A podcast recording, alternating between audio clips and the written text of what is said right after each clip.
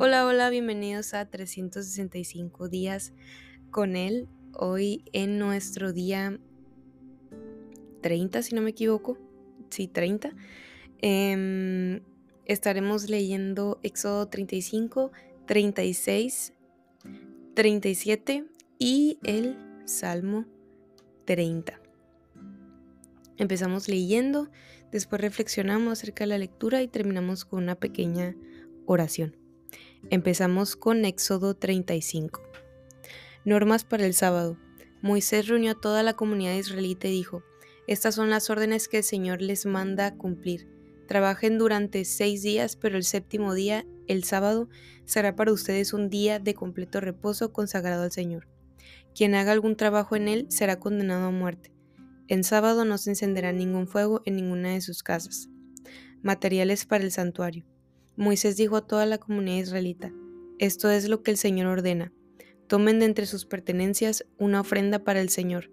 Todo el que se sienta movido a hacerlo, presente al Señor una ofrenda de oro, plata y bronce, lana color azul, carmesí y escarlata, tela de lino fino, pelo de cabra, pieles de carnero teñidas de rojo, pieles finas, madera de acacia, aceite de oliva para las lámparas, especies para el aceite de la unción y para el incienso aromático también piedras de ónice y otras piedras preciosas para montarlas en el efod y en el pectoral del sacerdote. Todos los artesanos hábiles que hay entre ustedes deben venir y hacer todo lo que el Señor ha ordenado que se haga. El santuario en su tierra y su toldo, sus ganchos, sus tablones, sus travesaños, sus postes y bases, el arca con sus varas, su tapa y la cortina que resguarda el arca, la mesa con sus varas y todos sus utensilios, y el pan de la presencia, el candelabro para el alumbrado y sus accesorios, las lámparas y el aceite para el alumbrado. El altar del incienso, con sus varas, el aceite de la unción y el incienso aromático. La cortina para la puerta a la entrada del santuario.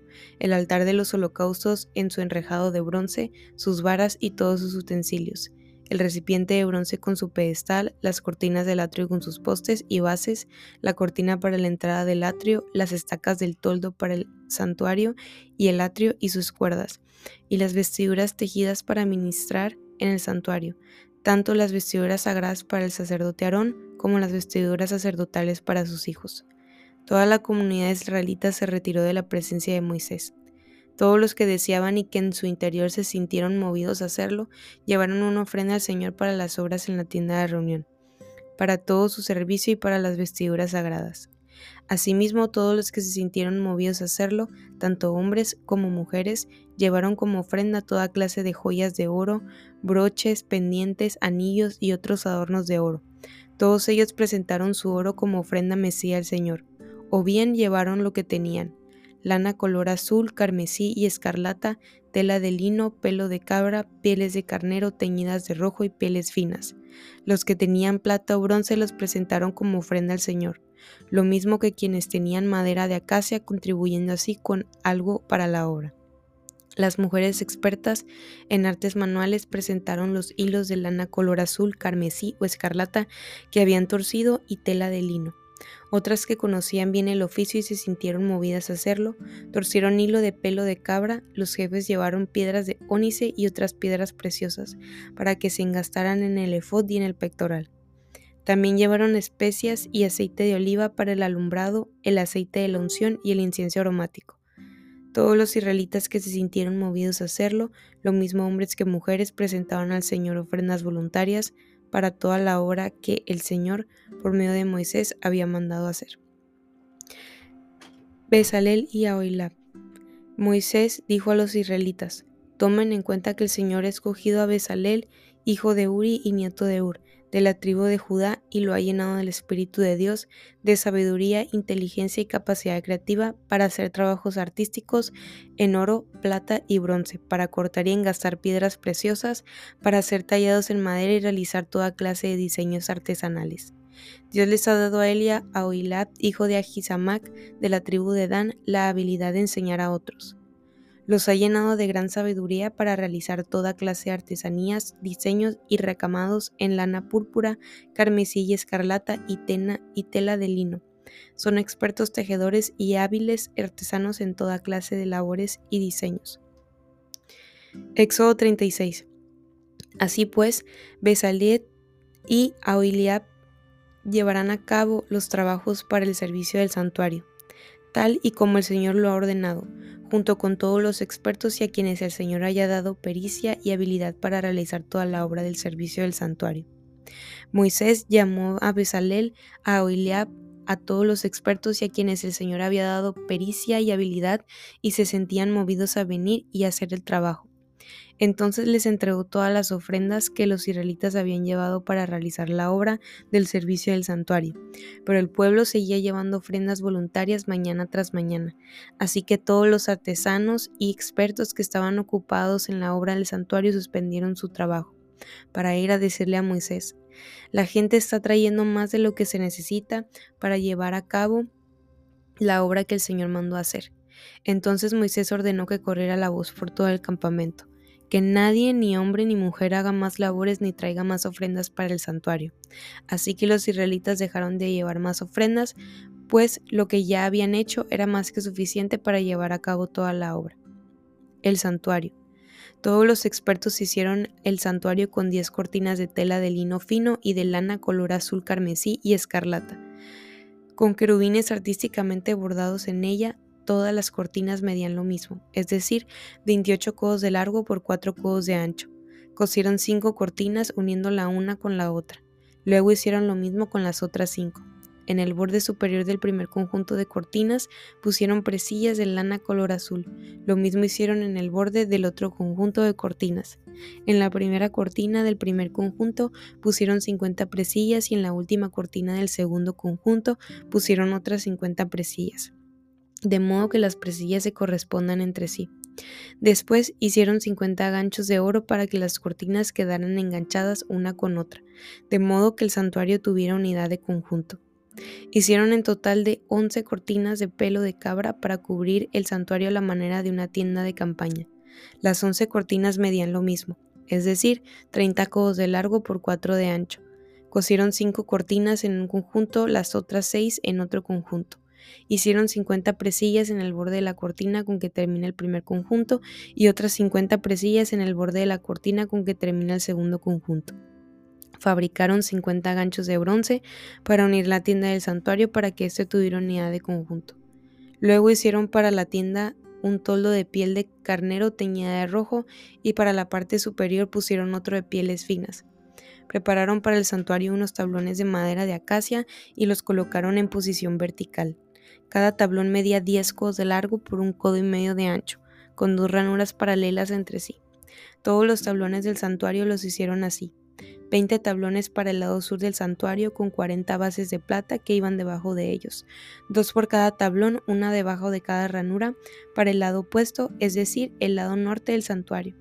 20 tablones con 40 bases de plata, colocando dos de esas bases debajo de cada tablón, 6 tablones en el lado posterior que es el lado occidental del santuario y dos tablones más en las esquinas del santuario en el extremo opuesto.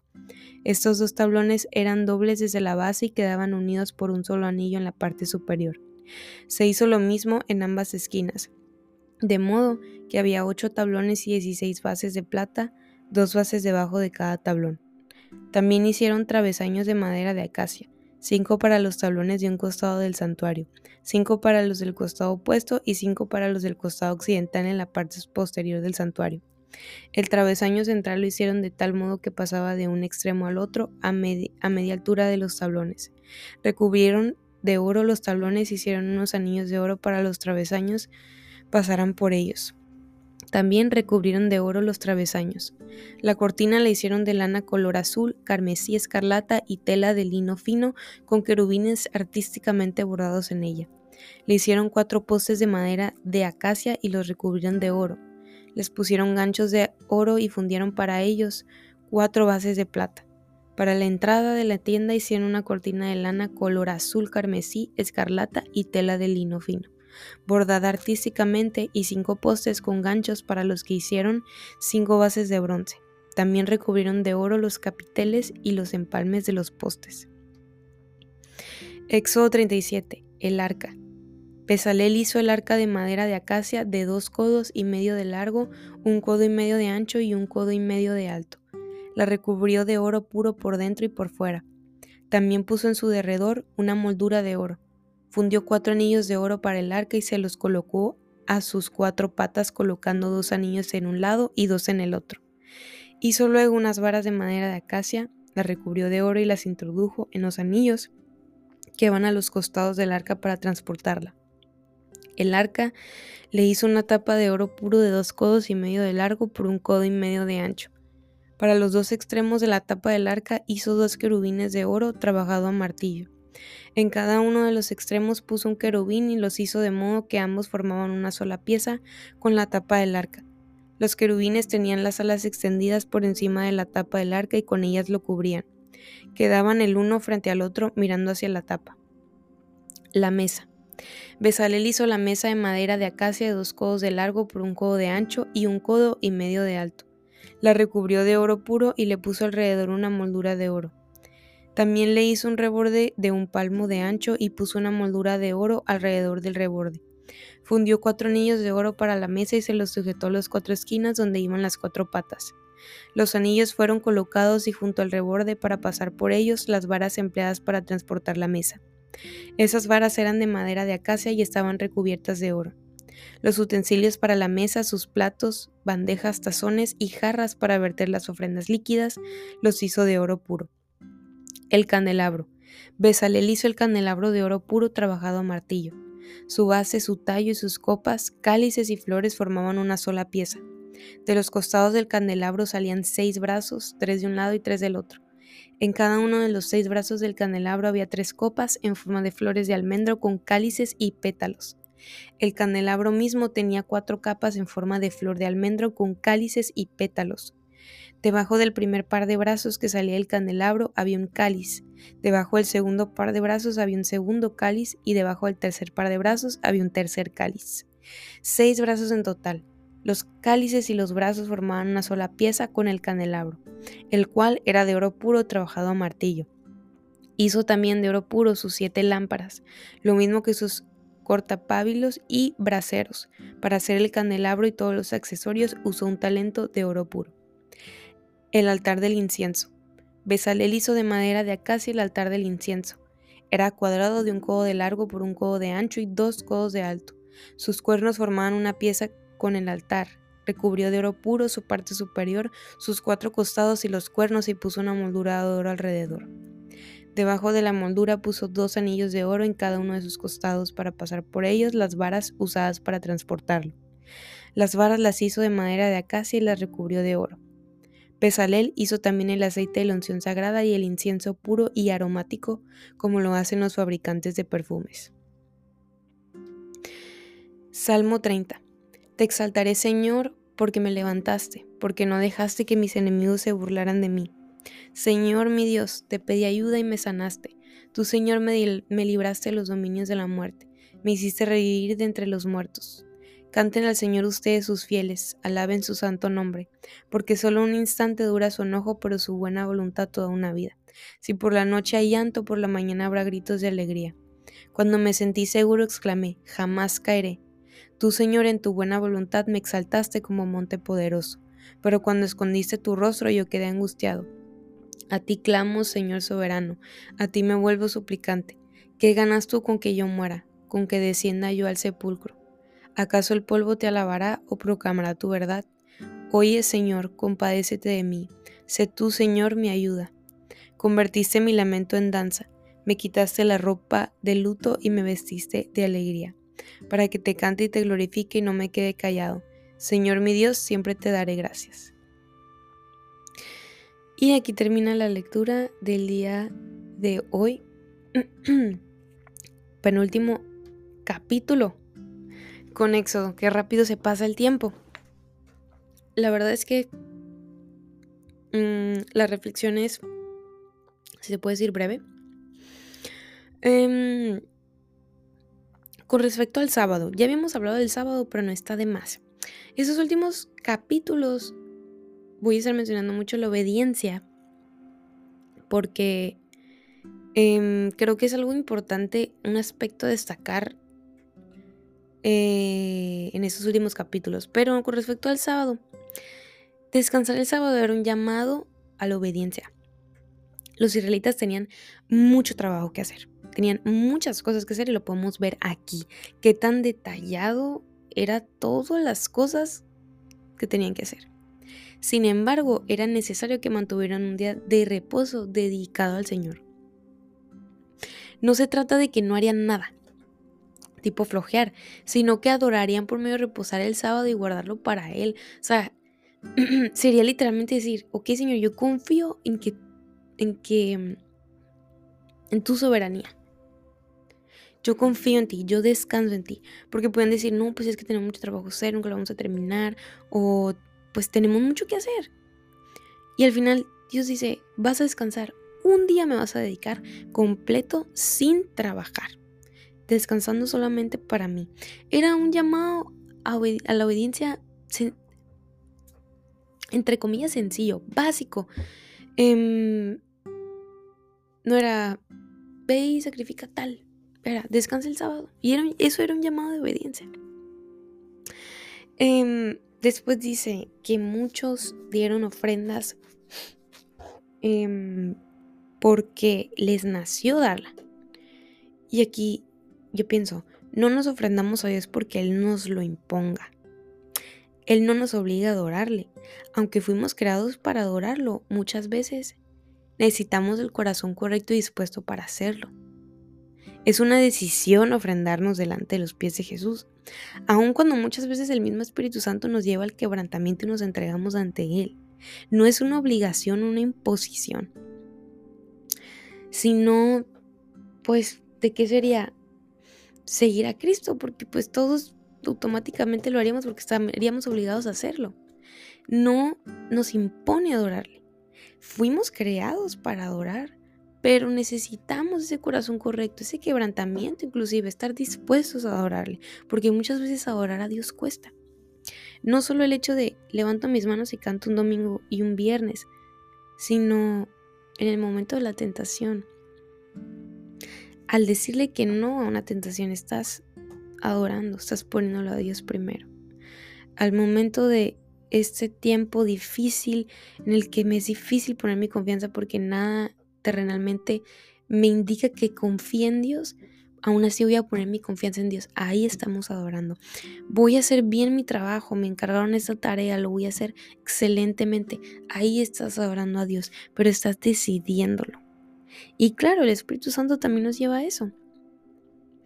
Y luego dice que Moisés le dijo al pueblo que ya dejaran de traer ofrendas, porque había demasiado, o sea, ya, ya era mucho lo que habían ofrendado. Un corazón dispuesto siempre da lo suficiente. Darnos a Dios y adorarle sin reservas nunca va a ser un error. Siempre será algo que trascienda, siempre será algo que bendice. Pudiéndolo ver o no, siempre es algo que bendice. Y podemos confiar en eso. Me gustaría orar antes de terminar este capítulo.